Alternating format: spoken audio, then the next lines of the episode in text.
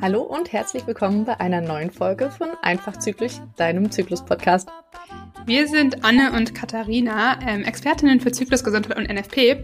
Und aus der heutigen Folge kannst du mitnehmen, warum viele Zyklus-Tools weder für den Kinderwunsch noch zur Verhütung wirklich gut geeignet sind und worauf du bei der Wahl eines Zyklus-Tools definitiv achten solltest.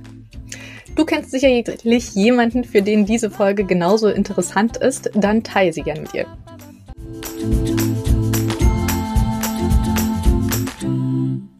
Hey, hey. Ähm, heute möchte ich dir mal kurz ähm, was erzählen, was mich noch eine Followerin gefragt hat. Und zwar hatte ich die Situation, dass mich eine angeschrieben hatte, die einen Kinderwunsch hat mhm. und die äh, mir dann ein paar Fragen gestellt hatte, ähm, ob ich ihr weiterhelfen kann. Ich habe dann versucht, ihr bestmöglich, was ich eben so mit den Informationen bei Instagram irgendwie machen kann. Da kann ich natürlich keine vollwertige Beratung machen, aber so ein bisschen was zumindest zurückmelden. Und ähm, habe ihr dann gesagt, dass ich ja eben einen Online-Kurs habe, auch um NFP bei Kinderwunsch zu lernen. Und dann meinte sie, ja, hm, sie würde ja voll gerne, aber sie hat jetzt schon so viel Geld für ihren Kinderwunsch ausgegeben. Und das kann ich natürlich verstehen, also dass das mhm. Geld natürlich irgendwo auch limitiert ist. Und habe sie dann gefragt, so, ja, darf ich denn fragen, wofür? Ne? Und dann meinte sie, ja, halt für gewisse Nahrungsergänzungsmittel und so und dann eben für ein Zyklustool. Mhm. Ähm, hatte sie ein Zyklustool, bei dem ähm, die Progesteronwert im Speichel gemessen werden soll. Und sie meinte, ja, aber das hilft dir überhaupt nicht. Das tat mir in dem Moment so leid. Ja. Weil ich dachte so, oh Mann, ja, hättest du mal vorher mit mir gesprochen, hätte ich dir sagen können, dass das vielleicht nicht unbedingt das ist, was dir extrem viel weiterhilft. Ja.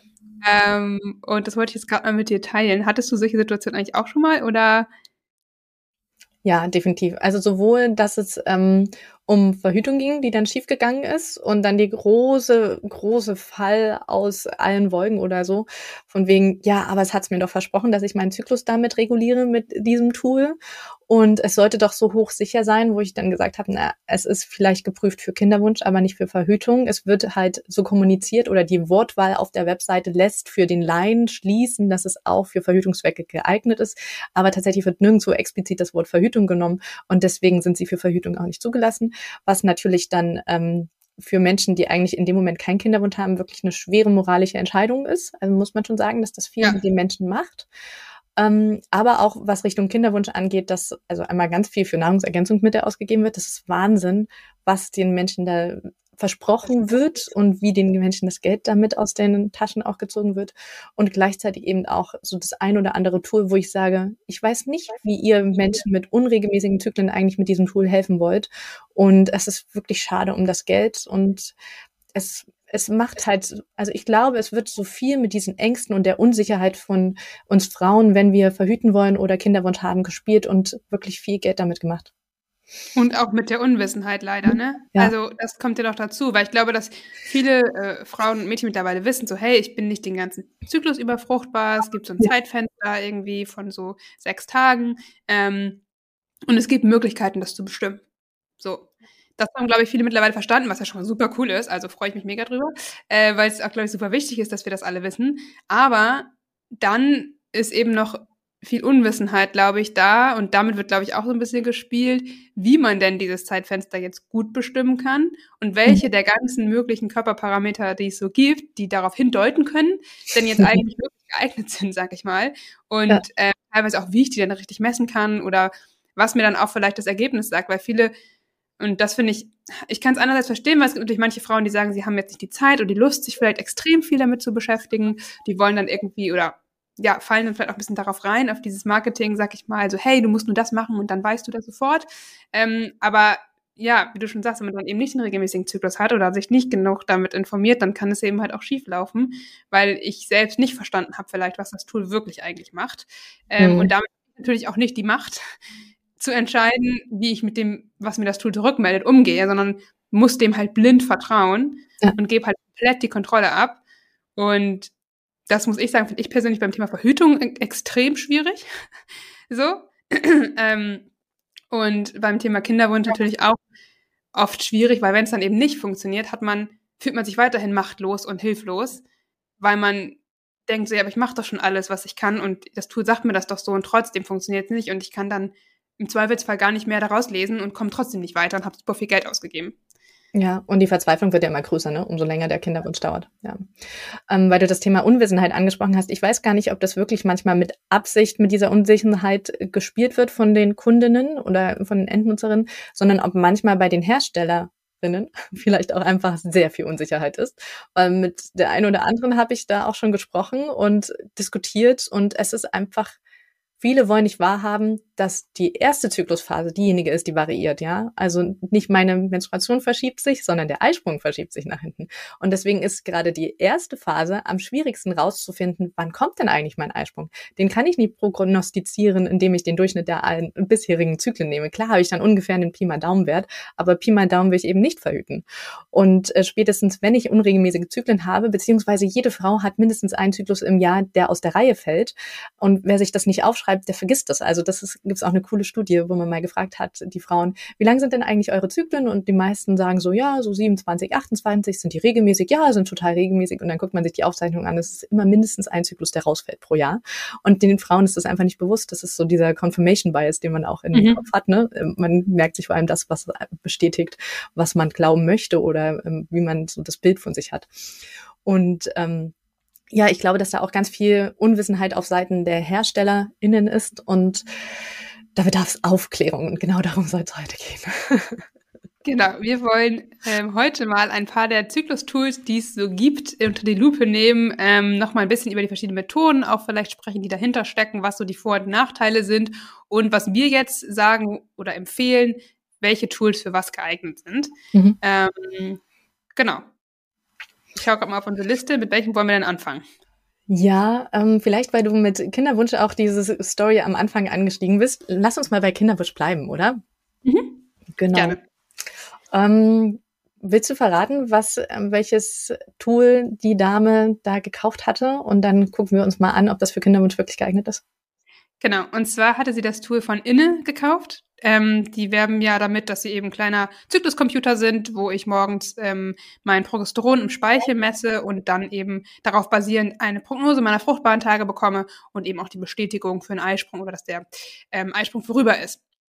Genau, mhm. das ist tatsächlich auf der Webseite auch nur explizit bei Kinderwunsch. Also da steht auch explizit, dass es nicht zur Verhütung zugelassen ist. Also das ist auch ganz wichtig. Deswegen brauchen wir bei dem Tool auch über Verhütung gar nicht zu sprechen. Ähm, das ist nicht zur Verhütung geeignet in keinster Weise. Und bei Kinderwunsch, genau, da können wir jetzt einmal drüber reden vielleicht. Mhm. Ja, wie ich es schon gesagt habe, also der Eisprung kann sich ja im Zyklus verschieben. Je nach, also jeder Zyklus ist neu ähm, eine Überraschung, wann genau der Eisprung kommen wird. Wir können es mit Cervixschleim und Muttermundbeobachtung natürlich sehen, dass es in die Richtung geht, aber wir werden es nicht vorher erfahren. Und die Körperzeichen, also sowohl Cervixschleim als auch ähm, Muttermund, die uns verraten, dass wir dem Eisprung näher kommen, das sind keine progesterongetriebenen Körperzeichen, sondern das sind östrogengetriebene Körperzeichen. Und genau das wird ja mit diesem Tool überhaupt nicht angeschaut. Und eigentlich sagt man beim Kinderwunsch, es reicht alle zwei bis drei Tage Geschlechtsverkehr zu haben. Ähm, wer Spaß hat, darf gerne auch mehr haben, aber ich kenne das ähm, von vielen Frauen, mit denen ich gearbeitet habe, dass es irgendwann dann auch Druck macht und dass der Geschlechtsverkehr dann eigentlich keinen Spaß mehr macht, sondern man macht es nur noch, um ein Kind zu kriegen. Und wenn man quasi überhaupt nicht weiß, bin ich jetzt schon nahe meinem Eisprung oder kann ich eigentlich noch ein, zwei Wochen warten? Muss ich jetzt jeden Tag Sex haben oder nicht? Also das macht ja auch ganz viel mit mir. Es ist schön im Nachhinein zu hören, dass ich wahrscheinlich einen Eisprung hatte, aber das sagt mir ja nicht, dass ich vorher in welcher Reihenfolge oder in welchem Abstand ich Sex haben sollte. Genau. Ich denke auch beim Kinderwunsch ist ja extrem wichtig, erstmal herauszufinden, wann sind meine fruchtbaren Tage. Und da sage ich auch immer, helfen Progesteronmarker halt einfach überhaupt nicht, ähm, weil die habe ich ja erst nach dem Eisprung. Und wenn ich mhm. dann die Bestätigung habe, dass der Eisprung vorüber ist, ist es schön zu wissen, aber das ist ja für einen Kinderwunsch irgendwie mega unpraktisch, weil dann bin ich sowieso nicht mehr fruchtbar. So. Ja. ähm, und das ist bei dem Tool eben auch so, dass da die fruchtbare Zeit eben auf Basis der vorherigen Zyklen berechnet wird wieder. Also da könnte ich auch einfach Tage zählen, letztendlich, mhm. ähm, um die fruchtbaren Tage zu bestimmen. Und ähm, das ist eben super schade, weil das ja, wie du schon sagst, bringt in dem Fall einfach herzlich wenig sozusagen. Und dann kann es entweder sein, dass ähm, ja vielleicht noch gar nicht die fruchtbaren Tage angezeigt werden und der Eisprung aber trotzdem schon stattfindet und dann auf einmal heißt es, ja, Eisprung war. Dann mhm. wundert man sich vielleicht und denkt sich so, wie kann das denn sein? Mir wurden gar keine oder wenig fruchtbare Tage angezeigt. Ja. Das liegt dann einfach daran, dass vielleicht der, in dem Zyklus der Eisprung viel früher war als davor und dann hat das eben das Tool nicht richtig erkannt. Ähm, oder es kann eben auch sein, dass die fruchtbare Zeit dann extrem lange angezeigt wird, weil der Eisprung extrem viel später stattfindet als sonst und man überhaupt nicht den Anhaltspunkt hat dafür, wann jetzt wirklich die hochfruchtbare Zeit ist. Ja. Ähm, und deswegen finde ich das aus dem Grund allein schon bei Kinderwunsch schwierig. Und ein zweiter Grund ist tatsächlich dann, ähm, es gibt da noch auch, glaube ich, ehrlicherweise nicht ausreichend Studien jetzt, was das angeht. Aber was wichtig bei Kinderwunsch ist, ist ja auch immer, wie lang die Lutealphase ist, also die genau. Phase ähm, zwischen Eisprung und der nächsten Periode. Und wenn ich meine Temperatur zum Beispiel als Progesteronmarker messe, dann kann ich das zählen. Ähm, ich glaube, es gibt jetzt bisher keine Studien, die eben, was diesen Progesteronmarker im Speichel angehen, ähm, das belegen, wie viele Tage ich, also ne, ab wann ich da quasi eine gesunde äh, Lutealphase habe. Das heißt, auch da hilft mir die Information herzlich wenig. Genau. Also falls ich ähm, zwar regelmäßig Geschlechtsverkehr hatte und dann trotzdem nicht schwanger bin, kann ich nicht rausfinden mit diesem Tool, woran lag es denn? Äh, lag es, weil ich vielleicht zum falschen Punkt, äh, Zeitpunkt Geschlechtsverkehr hatte oder lag es daran, dass meine Lutealphase am Ende zu kurz war? Und ähm, ja, da hilft am Ende tatsächlich Temperatur messen und NFP. Okay. Genau. Vielleicht ähm, noch eine Sache zu den Tools, auch gerade die eher so Hormone messen, ähm, jetzt in dem Fall auch im Speichel das ist ja auch sehr variabel. Ne? Also auch da gibt es ja so ein paar Einflussfaktoren, die ich vielleicht im Zweifelsfall manchmal gar nicht kenne, die dann die Messung beeinflussen können. Ja. Ähm, genau. Ja, gut, dass du es nochmal erwähnst. Mm, ein anderes Tool, was in die Richtung geht, und da habe ich tatsächlich mit der der Herstellerin auch schon lange Diskussionen geführt, ist der Uvula-Ring, der ja mhm. auch offiziell bisher für Kinderwunsch zugelassen ist, aber gerade daran arbeitet, auch Verhütungszwecke, für Verhütungszwecke zugelassen zu werden. Der Uvula-Ring ist ein Ring, der um den Muttermund, also in der Vagina eingeführt wird und den Muttermund gelegt wird und der über den Tag hinweg kontinuierlich Temperatur misst, also nicht kontinuierlich, sondern irgendwie alle fünf Minuten oder so mhm. und dadurch ähm, ein Temperaturmuster auswertet und mit sehr hoher Wahrscheinlichkeit, ich glaube, 85 Prozent den Eisprung vorhersagt, aber immerhalb von zwei bis drei Tagen vorher. Ähm, was für den für den Kinderwunsch eigentlich ganz nett ist, weil es quasi zwei, drei Tage vorher sagt, so mit sehr hoher Wahrscheinlichkeit kommt, kommt jetzt ein Eisprung. Und wir haben ja schon gesagt, zwei bis drei Tage. Das ist auch genau das, was die Spermien ganz gut überleben können. Das heißt, da kann ich mit sehr hoher Wahrscheinlichkeit auch mein fruchtbares Zeitfenster, hochfruchtbares Zeitfenster treffen mit dem Geschlechtsverkehr. Ähm, was aber für mich immer noch kritisch ist, ist, dass sie von sehr hoch reden, wenn sie 85 Prozent machen. Weil bei 85 Prozent, das sind halt 15 von 100 Frauen, wo die Prognose nicht zugetroffen hat, zu, zutrifft. Ja. Mhm. Was für Schwierigkeiten siehst du denn noch in dem Tool? Ähm, genau, also ich muss sagen, ich kenne mich mit dem Uvula-Ring bisher nicht so 100% richtig aus. Ist eine Verhütung, hast du jetzt schon gesagt, das ist nicht zugelassen, weil da vielleicht nochmal ganz klar zu sagen, zwei, drei Tage vorher reicht halt absolut nicht aus zu verhüten. Ähm, da muss ich mindestens fünf, sechs Tage vorher schon wissen und auch sicher wissen, dass der Eisprung nicht in den nächsten fünf, sechs Tagen stattfindet. Ähm, das heißt, da haben wir schon abgehakt, das ist nicht damit dafür geeignet. Und ja. ansonsten, wenn ich jetzt mir so vorstelle, okay, der misst regelmäßig über den Tag verteilt, die Temperatur, ist natürlich immer das Problem, dass ich Einflussfaktoren habe durch meinen Lebensstil, die die Temperatur beeinflussen können. Ne? Und wenn ich mhm. jetzt den einen Tag vielleicht extrem viel Sport mache, scharfes Essen esse und weiß ich nicht, vielleicht noch einen Schnupfen habe oder so, keine Ahnung, dann ist meine Temperatur halt einfach höher. Ähm, und wenn ich äh, es super kalt ist und ich irgendwie total ruhig bin, ist meine Temperatur vielleicht einfach niedriger sozusagen. Und ich weiß nicht, inwiefern man bei dem Tool das dann eintragen kann oder inwiefern das berücksichtigt wird, solche Störfaktoren oder solche Einflüsse. Aber das kann halt auch einfach zu verfälschten Ergebnissen der Temperaturkurve dann kommen. Mhm. Ich denke mal, es gibt einen Grund, warum es nur diese 85 Prozent sind. Und ähm, spätestens jemand, der wirklich ein bewegtes Leben hat, sage ich mal, also wirklich aktiv ist und viele von diesen vermeintlichen Störfaktoren, zu Störfaktoren haben wir auch schon eine Folge, also hört da gerne mal rein, was alles noch die Temperatur mit beeinflusst. Wenn da viel in meinem Leben mit passiert, wenn viel davon auftreten, dann kann es halt sein, dass dieses Tool für mich nicht geeignet ist. Ähm, der Vorteil von MNFP, tut mir leid, dass ich immer wieder in Vergleich jetzt damit bringe, aber da ist es ja wirklich, wir messen einmal am Tag und wenn wir sagen, diese Temperatur ist verfälscht durch einen Störfaktor, dann kann ich den eine Temperatur ausklammern und in meiner Auswertung nicht berücksichtigen, aber trotzdem kann ich den Zyklus noch gut auswerten. Und ähm, vor allem habe ich die Kontrolle darüber, weil ich eben weiß, was meine Temperatur beeinflusst. Und die Gefahr sehe ich ein bisschen beim Ovularing, dass den Frauen noch nicht mal ähm, verdeutlicht wird, dass es nicht nur den Eisprung, sondern auch viele andere Möglichkeiten gibt, warum die Temperatur erhöht werden kann. Ja, mhm. ja. Finde ich äh, gut. Und dann würde ich gleich noch weitermachen mit einem Tool, was auch nur für Kinderwunsch zugelassen ist, wo ich auch schon mal Fragen zu hatte. Und zwar ist das ähm, das Armband Ava. Ava, ich weiß nicht, wie man es mhm. ausspricht, ehrlich gesagt. Ähm, das ist ein Armband, das, glaube ich, Puls misst und auch die Temperatur und ich glaube noch viele andere Details, die man da alle eingeben kann, wo ich mich manchmal frage, ob die so notwendig sind, um den Zyklus zu beobachten. Also man muss ja auch bei allen Tools, glaube ich, gilt generell, ähm, das haben wir aber auch schon mal eine andere Folge aufgenommen zum Thema Apps und Tools, wo wir ganz ausführlich nochmal über das Thema Datenschutz gesprochen haben. Ähm, ich glaube, das ist was, was wir jetzt heute nicht, mal, nicht noch mal vertiefen müssen, aber ist mhm. natürlich was, was man auch immer sich anschauen sollte, weil man gibt da sehr sensible Daten weiter. Ähm, genau, also das nochmal dazu vielleicht. Und ähm, genau, Ava ist eben ein Armband, was auch sagt, dass es eben anhand deiner Körperzeichen, also ich glaube Puls und Temperatur und noch ein paar andere Sachen eben ähm, deinen Eisprung voraussagt und dann auch bestätigt. Ähm, da ist wieder das Problem erstmal, dass die Messung am Handgelenk, also auf der Haut, ziemlich ungenau ist. Mhm. Ähm, wir haben ja bei der Basaltemperatur immer nur einen Anstieg von so ungefähr 0,2 bis 0,5 Grad. Und ähm, auch da gelten die gleichen Sachen, die wir eben beim im Ovulering gesagt haben. Wenn ich den ganzen Tag über am Handgelenk das messe, dann ähm, kann ich da Störfaktoren haben. Auch nachts kann ich es natürlich tragen und dann messen, aber auch da habe ich Schwierigkeiten, zum Beispiel Werte auszuklammern. Das wird da nicht explizit ähm, forciert, sag ich mal. Und ich hatte schon Situationen tatsächlich, dass mir eine Frau, ähm, die sich zum Glück ein bisschen damit auskannte, ähm, das geschickt hat und man hat in der Temperatur keinen Anstieg gesehen. Eindeutig nicht. Also in der eigenen gemessenen Temperatur keinen Anstieg und trotzdem haben sie einen Eisprung ähm, gesagt und gesagt, sie wäre jetzt in der nicht fruchtbaren Phase. Okay. Und das habe ich also, überhaupt nicht verstanden, weil das bedeutet nämlich, dass sie die Temperatur zwar messen, aber dann irgendwie in ihrer Auswertung doch wieder nicht berücksichtigen. Und das hat mich enorm verwirrt. Ähm, ja weil das natürlich auch, wenn, wenn Frauen sich damit nicht so auskennen, auch natürlich extrem verwirrend ist. Mhm. Ähm, weil man denkt, da muss ein Anstieg sein, dann ist da gar keiner und irgendwie zeigt es trotzdem einen Eisprung an.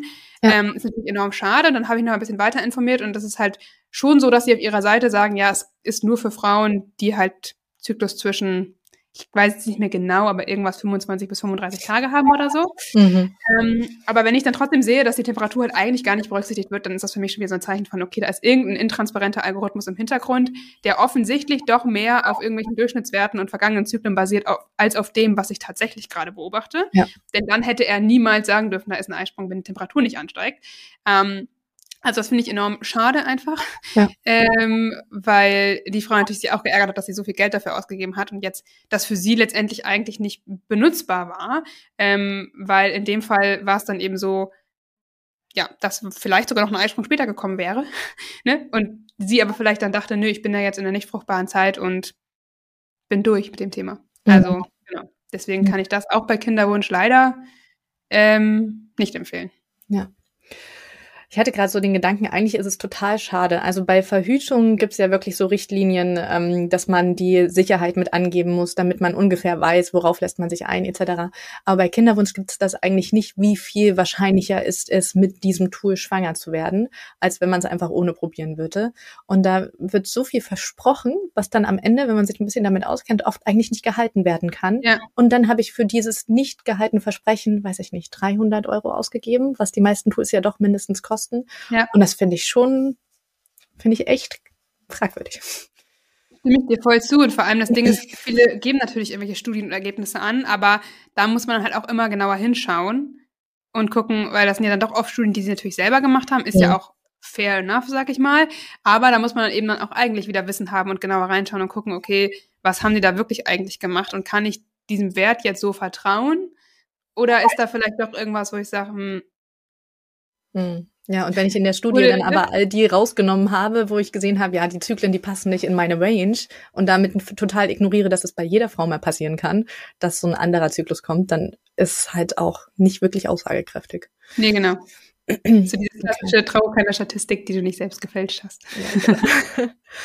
ja, passend zum Ava-Ring, der ja am Handgelenk ist. Und allein das frage ich mich schon, ja, ob meine Hand unter der Decke ist beim Schlafen oder auf der Decke drauf. Im Winter macht doch einen Unterschied bei der Temperatur. Also Körperkerntemperatur, sagen wir bei Basaltemperatur ja immer, ist eigentlich das, was aussagekräftig ist. Ähm, passend dazu gibt's ja noch die Apple Watch oder generell ganz viele andere Watches, die inzwischen auch messen. Und ähm, so ein Fingerring, ich habe leider den Namen schon wieder davon vergessen. Ich kann es ähm, immer nicht aussprechen. Ora-Ring oder so? Ja. Die haben so komisches Apostroph darüber. Ja, stimmt. ja, ich weiß, wenn du weißt. Ich würde sagen, da trifft eins zu eins das zu, was du gerade auch schon zum AVA-Ring gesagt hast. Kann natürlich sein, dass der Algorithmus im Hintergrund ein anderer ist, dass es alles ein bisschen anders berechnet wird, etc. Aber es ändert nichts daran, dass an einer völlig falschen Stelle vom Körper gemessen wird, die Temperatur, und die meiner Meinung nach deswegen nicht auswertbar ist. Also gerade wir Frauen, wir kennen das ja, dass wir eiskalte Hände haben und uns sonst aber eigentlich nicht kalt ist. Ja, ich, ich auch gerade. Von daher ähm, macht es überhaupt keinen Sinn, an einem eh schon schlecht durchbluteten Ort mit niedrigerer Temperatur zu gucken, ähm, ob da die Temperatur sich verändert hat. Und das dann auf den Eisprung zu schieben. Ja, stimme ich dir voll zu. Also ich glaube auch alles, was irgendwo misst, was nicht oral, vaginal oder rektal ist, ist generell schon mal schwierig. Und dann ähm, haben wir jetzt ja davor auch schon gesagt, wenn ich nur die Temperatur messe, ist eben auch nicht so richtig aussagekräftig. Weder bei Kinderwunsch ähm, da laufe ich halt kein großes Risiko, aber habe halt vielleicht Pech, dass es eben mir nicht hilft. Ähm, und bei Verhütung laufe ich eben das Risiko, dass ja meine der Beginn der fruchtbaren Zeit damit natürlich nicht angezeigt werden kann ähm, oder eben immer nur auf Basis vergangener Werte bestimmt wird und ich damit natürlich dann ein gewisses Risiko habe, schwanger zu werden. Mhm. Genau. Also es kann mir natürlich helfen, um zu bestätigen, ich hatte einen Eisprung. Es kann mir helfen, wenn es wirklich gut misst und auswertet, zu sagen, wie lang ist diese Lutealphase? Reicht das überhaupt, dass sich eine befruchtete Eizelle einnistet? Ähm, das war es dann aber auch schon. Ne? Und ja. ähm, das, was vorher passiert, vor dem Eisprung, das ist für mich dann nicht ersichtlich. Genau. Was fangen dir noch für Tools ein? Lass mich mal kurz nochmal darauf schauen. Ich würde nochmal auf ein Tool kurz ähm, zu sprechen kommen, weil es jetzt gerade zu dem Thema Temperatur ganz gut passt. Mhm. Ähm, das wirkt, glaube ich, sowohl bei Kinderwunsch als auch bei Verhütung damit. Und zwar ist das Daisy. Mhm. Ähm, das ist ja ein Thermometer, was immerhin schon mal ähm, ja oral oder vaginal messen kann, sag ich mal. Ähm, was ja, wie wir gerade gesagt haben, vom Ort her schon mal gut ist. So. Ähm, das Problem, was ich mit Daisy so ein bisschen habe, ist eben, dass es nur die Temperatur misst. Mhm. Habe ich gerade eben gesagt, warum das eben nicht so besonders gut ist. Und eben die fruchtbaren Tage dementsprechend immer auf Basis der vergangenen oder Durchschnittswerte halt irgendwie ermittelt. Ja. Und das ist ja genau das, was wir eben nicht wollen, wenn wir sicher verhüten wollen und was uns auch bei Kinderwunsch nur bedingt hilft. So. Ähm, und deswegen ist das so ein Grund, warum ich persönlich Daisy auch nicht empfehle. Ähm, genau, ich glaube, ein anderer Punkt ist, ich habe es persönlich nie getestet, muss ich dazu aber auch nochmal sagen, ähm, ist aber, dass auch da das Thema Störfaktoren ein bisschen schwierig ist. Ich glaube, du hast da aber schon mal ein bisschen Erfahrung mitgemacht, richtig? Mm, genau. Also ich glaube, je nachdem, welche Version, ich bin jetzt auch nicht mehr in der letzten Version mit drin, man kann zwar sagen, dass die Temperatur eventuell gestört ist, aber es ist nicht ersichtlich, ob er sie nicht trotzdem bei der Errechnung benutzt. Und was ich auch ganz, ganz schwierig finde, ist, man sieht nur fruchtbar oder nicht fruchtbar oder hoch wahrscheinlich fruchtbar also man hat einfach nur so eine Bewertung von dem Tag, aber man sieht nie warum. Also mhm. ich verstehe, ich kann einfach nicht rausfinden, wie kommt jetzt der Algorithmus da drauf. Ich kriege keine Begründung dafür und muss komplett blind vertrauen. Und das finde ich ziemlich schwierig. Ähm, ja, und weil wir jetzt so langsam auch in die Richtung Verhütung kommen, was ich da total schwer finde, ist, dass ab so Mitte 30 fängt ja so die ersten Schritte der Menopause an oder der Wechseljahre, will ja keiner glauben, aber Stück für Stück kommen wir dahin. Und dann fängt es eben auch an, dass immer mal es sein kann, dass ich einen Eisprung habe, der deutlich früher ist als alles, was ich bisher kannte. Das heißt, meine Durchschnittsberechnung, wann mein fruchtbares Fenster anfängt, kann viel weiter hinten sein als der Eisprung, der jetzt, weil ich älter werde und ähm, man sagt immer so Eierabverkauf, ich irgendwie doch noch mal früher einen Eisprung habe, ähm, kann es eben sein, dass ich noch gar nicht von einem fruchtbaren Fenster ausgehe, aber schon also noch ungeschützten Geschlechtsverkehr habe und dann plötzlich ein Eisprung um die Ecke steht. Und spätestens da ist eine reine Temperaturmethode wirklich äh, gefährlich, wenn ich nicht schwanger werden will. Ja, Stimme ich dir voll zu. Finde ich nochmal wichtig auch zu sagen, weil viele denken immer, ja, in den Wechseljahren wird mein Zyklus länger. Nein, davor wird er erstmal kürzer. Genau. Ähm, das fällt auch an der Stelle mal.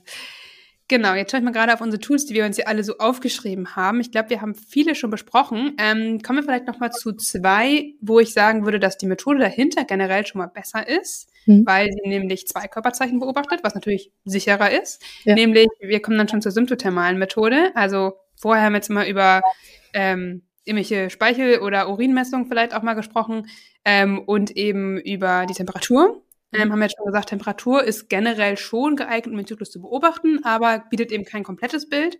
Und bei der symptothermalen Methode beobachten wir neben der Temperatur eben auch noch ein Körperzeichen, entweder Zervixschleim oder Muttermund. Und das ist dann nämlich ein Östrogenmarker. Hey, gibt's auch ähm, etwas, das auf andere Hormone reagiert. Und dadurch kriegen wir halt ein viel kompletteres Bild.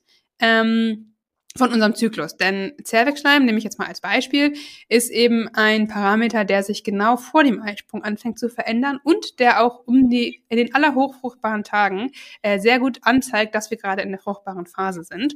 Und das ist natürlich bei Kinderwunsch enorm wichtig, weil da so kann ich nämlich sehen, wann es Richtung Eisprung geht und auch meine hochfruchtbaren Tage vor dem Temperaturanstieg quasi feststellen.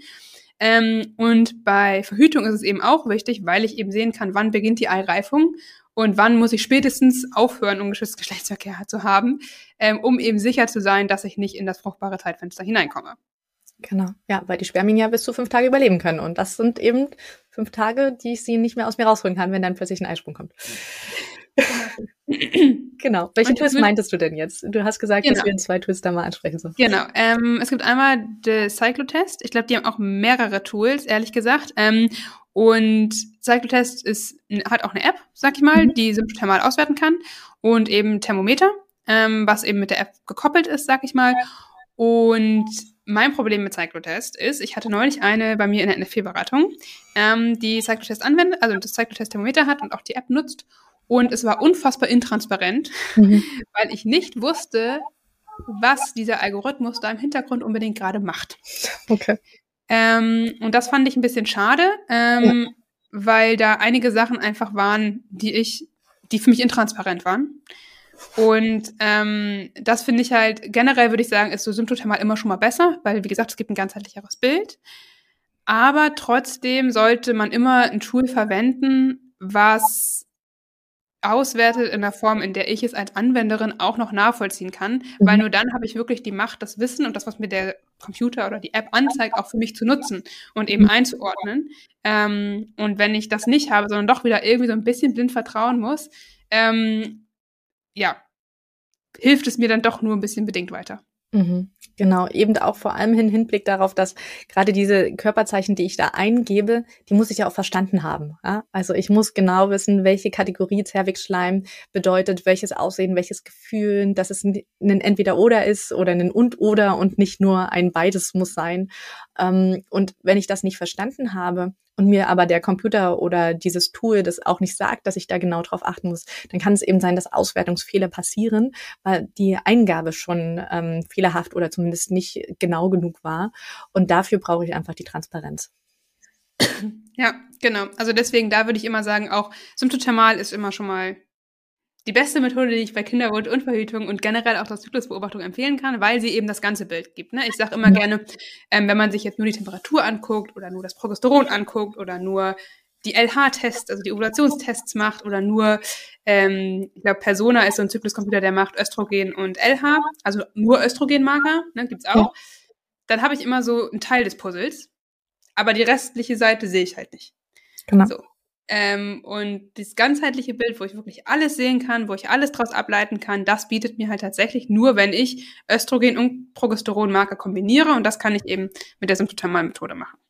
Genau. Und wenn ich gerade bei Kinderwunsch wissen will, woran liegt es denn, dass ich vielleicht nicht schwanger werde, dann hilft mir auch kein Tool, was mir nicht diese Rückmeldung gibt, sondern dann brauche ich wirklich was, wo auch die Transparenz da ist und ich sehe, wie diese ähm, Marker sich verändern und was die eigentlich bedeuten. Genau. Genau. Das zweite Tool, was ich in dem Zusammenhang ja. noch ansprechen würde, ist der Trackle. Mhm. Ähm, ist auch in dem Sinne kein 100% Zykluscomputer, sondern ist eben ein Messsensor, der vaginal übertragen werden kann, ein bisschen wie so ein lilaner Silikon-Tampon, würde ich mal sagen, ähm, den man eben nachts trägt, der nachts ähm, die Temperatur misst und dann den niedrigsten Wert der Temperatur ähm, an eine App übermittelt. Dann kann ich in der App eben meine Zervixschleim-Kategorien, ähm, die ich bei der Symptomalmethode habe, anwenden oder eintragen und dann wertet er aus. Mhm. Ähm, das muss man sagen, ich persönlich würde sagen, der Trackle ist grundsätzlich geeignet, sowohl zur Verhütung als auch bei Kinderwunsch. Es gibt ein paar Sachen, auf die ich trotzdem immer gerne hinweise, wo ich sage, okay, ist noch nicht so, noch nicht zu 100% durch Studien abgedeckt, sag ich mal. Einmal, dass es eben die ganze Nacht misst und der niedrigste Wert der Nacht genommen wird. Meine persönliche Erfahrung ist, dass das eine ruhigere Kurve gibt, als wenn ich morgens messe, weil ich noch mehr Parameter quasi gleich halte. Ähm, aber es ist jetzt meine persönliche Erfahrung nur, es ist in Studien noch nicht bewiesen, sag ich mal. Mhm. Ähm, und es gibt noch die, das Fragezeichen, dadurch, dass ich den ja vaginal trage, ob das ein bisschen Einfluss auf die Zervixschleimbildung mhm. haben kann.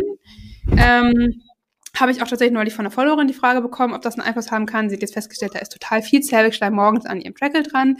Ja. Ähm, die Erfahrung habe ich auch gemacht. Meine Erfahrung ist, dass ich trotzdem ein Muster habe, mhm. was eben sich verändert im Zyklus. Aber auch da gibt es noch keine hundertprozentigen Studien, wie das jetzt das verändert quasi und ob es einfach nur ist, dass das Muster halt anders aussieht, als wenn man die nicht trägt, was ja machbar wäre, sag ich mal, weil wichtig ist ja nur, dass ich eben die Veränderung feststellen kann oder ob es noch anderweitig eingreift oder Veränderungen hervorruft. Ja. Genau. Und sonst muss ich aber sagen, wertet das transparent aus im Sinne von, ich weiß, was passiert. Es gibt ein, zwei Sachen, ähm, ich glaube, sie haben immer drin, dass bei der ersten Anwendung immer quasi eine Post-Pill-Regel angewendet wird. Okay. Automatisch, egal ob ich die Pille vorgenommen oder nicht. Das muss man wissen. Ne? Ist ein bisschen vielleicht nicht intransparent in Anführungsstrichen, aber wenn man es einmal weiß, ist es ja auch wieder okay, dann weiß man, was gemacht wird. Ja. Ähm, und ich finde es ein bisschen schade, das habe ich denen auch schon mal zurückgemeldet, ähm, dass im Nachhinein ähm, immer eine fruchtbare Zeit angezeigt wird, die nicht mit der fruchtbaren Zeit übereinstimmt, die ich während der Auswertung habe. Also wenn ich Tag zu Tag gucke, quasi wird ja. das richtig angezeigt, ab wann ich fruchtbar bin und auch richtig das Ende der fruchtbaren Zeit bestimmt. Aber sobald das Ende bestimmt wurde, wird immer der Eisprung auf den Tag vor der ersten höheren Messung gelegt und dann so ein Zeitfenster drumherum gesetzt sozusagen. Mhm. Ähm, dazu muss man wissen, dass der Eisprung zwar in der in der Wahrscheinlichkeit schon auch am Tag der ersten höheren Messung stattfindet, aber eben nicht jetzt irgendwie 90 Prozent, sondern dass es auch sehr gut sein kann, dass er noch einen Tag davor oder erst sogar am Tag der höheren Messung oder einen Tag danach stattfindet. Genau, ja. Damit wäre das Fenster dann doch wieder sehr viel größer. Ähm, ich sag mal so, das ist jetzt für die, die verhüten wollen, relativ irrelevant wahrscheinlich. Ähm, aber die, die einen Kinderwunsch haben und schauen wollen, hey, hatte ich denn in rechtzeitig Geschlechtsverkehr, kann das schon wieder verwirrend sein oder vielleicht ein bisschen ähm, mhm. Fragezeichen hervorrufen, sag ich mal. Ähm, genau, aber sonst würde ich sagen, ist das was, was eben das ganze Bild liefert und ja. auch insofern transparent ist, als dass ich, ähm, wenn ich das Regelwerk kenne, nachvollziehen kann, was da ausgewertet wird. Okay, super. Also ich nehme da so ein bisschen mit, dass ähm, für, wenn ich Verhütungswunsch habe und da wirklich eine sehr, sehr, sehr, sehr, sehr, sehr hohe Wahrscheinlichkeit, dass ich nicht schwanger werde, haben möchte, dann sollte ich mich vielleicht noch nicht drauf verlassen, weil noch dieser Vergleich von Aufwachtemperatur zu tiefster ähm, Temperatur in der Nacht fehlt oder die Studien dazu. Aber für Kinderwunsch klingt es schon so, als wenn es deutlich ausgereifter ist als die Tools, die wir am Anfang genannt haben. Das auf jeden Fall. Und ich würde mal generell sagen, bei allen Tools, die wir hier heute besprechen, auch bei jeder NFP-App oder so, da haben wir aber, glaube ich, auch letztes Mal schon drüber gesprochen, für die größtmögliche Sicherheit sollte man immer die Methode lernen ja. und wissen, was man da tut. Das ja. gilt bei jedem Tool, weil ich immer, wenn ich die Temperatur messe, das Thema Störfaktoren habe. Und das kann leider bisher auch nichts Technisches übernehmen. Vielleicht geht es ja. irgendwann mal, aber bisher geht es nicht. Und ich muss immer eben meinen Zervixschleim beobachten und richtig einordnen. Mhm. So. Und das sind Sachen, die kann niemand bisher für mich übernehmen. Ja. Ähm, und deswegen, und auch allein schon, was wir jetzt auch ein paar Mal gesagt haben, ne, wenn ich jetzt irgendwie mitentscheiden möchte und mit auch dieses Empowerment eigentlich haben möchte und mit verstehen will, was mir das Tool eigentlich sagt und nicht blind vertrauen möchte, ähm, dann muss ich halt wissen, was das Tool macht. Und das ist eigentlich das, was ich finde, der größte Vorteil ist, dass ich dann eben mit dieser Auswertung und dem, was das Tool anzeigt, auch irgendwas anfangen kann. Ja. Ähm, und dann sollte ich halt irgendwie auch die Methode verstanden haben. Ja. Ja, weil ich das, also ansonsten gibt mir das Tool auch so ein bisschen das Gefühl, wie ich alleine krieg's nicht hin, sondern ich brauche da was Externes, was mir sagt, ob ich fruchtbar oder nicht fruchtbar bin. Und das hält mich ja auch so ein bisschen dumm fast schon, ne? ich das mal, ja. äh, so, ich meine, es kann auch sein, dass Menschen sich einfach nicht damit beschäftigen wollen und ähm, ja. kein Interesse daran haben. Aber ich finde schon auch, wie du sagst, dieses Empowerment, also vor allem das Verstehen, was in meinem Körper passiert, dass das nicht nur noch eine Blackbox ist, sondern wirklich ein System, was sich für mich offenlegt und wo ich jeden Tag drauf gucken kann, wie läuft das eigentlich gerade, wo bin, stehe ich da gerade? Und dadurch natürlich auch all die anderen Sachen, die der Zyklus mit sich bringt. Ähm, haben wir in den letzten Folgen auch schon drüber geredet, dass das viele Östrogen dafür auch sorgt, dass ich vielleicht eifersüchtiger werde, aber auch mehr Libido habe, dass ich mehr Energie habe, mich mehr bewegen möchte, etc. Oder Progesteron dafür sorgt, dass ich mich eher zurückziehen möchte, eher so ein Chill-Hormon habe. Also das verstehe ich ja auch alles erst und kann das auf mich zurück, ähm, also bei mir selber beobachten und mich dadurch besser verstehen, wenn mir das Tool diese Möglichkeit gibt. Aber ich weiß, das ist nicht Verhütungssinn und das ist auch nicht Kinderwunschsinn, das ist eigentlich nur nice to have und ich finde es eben schade, wenn es bei manchen Tools nicht möglich ist. Ja, stimme ich dir voll zu. Also ich glaube, wir sind da sowieso relativ auf einer Wellenlänge. ähm, genau. Ich glaube, jetzt haben wir so die größten Zykluscomputer und Tools besprochen, mhm. würde ich sagen. Ja. Ähm, genau, wenn es ums Apps geht, da gerne nochmal auch in unsere andere Folge schauen. Ähm, wir haben da schon eine zu Zyklus-Apps explizit auch gemacht. Genau. Ähm, ja. Und okay. sonst vielleicht nochmal der Hinweis an der Stelle. Wir wollen Ende März eine Folge, äh, QA-Folge machen. Hatten wir, glaube ich, schon mal in der Folge hingewiesen. Wenn du jetzt noch irgendeine Frage zu einem der Tools hast oder wir ein Tool vergessen haben, wozu wir gerne noch was sagen sollen, dann schreib uns doch gerne an einfachzyklisch.gmail.com, ähm, weil dann können wir deine Frage für die Folge noch berücksichtigen. Und genau. Was konntest du nun aus der heutigen Folge mitnehmen?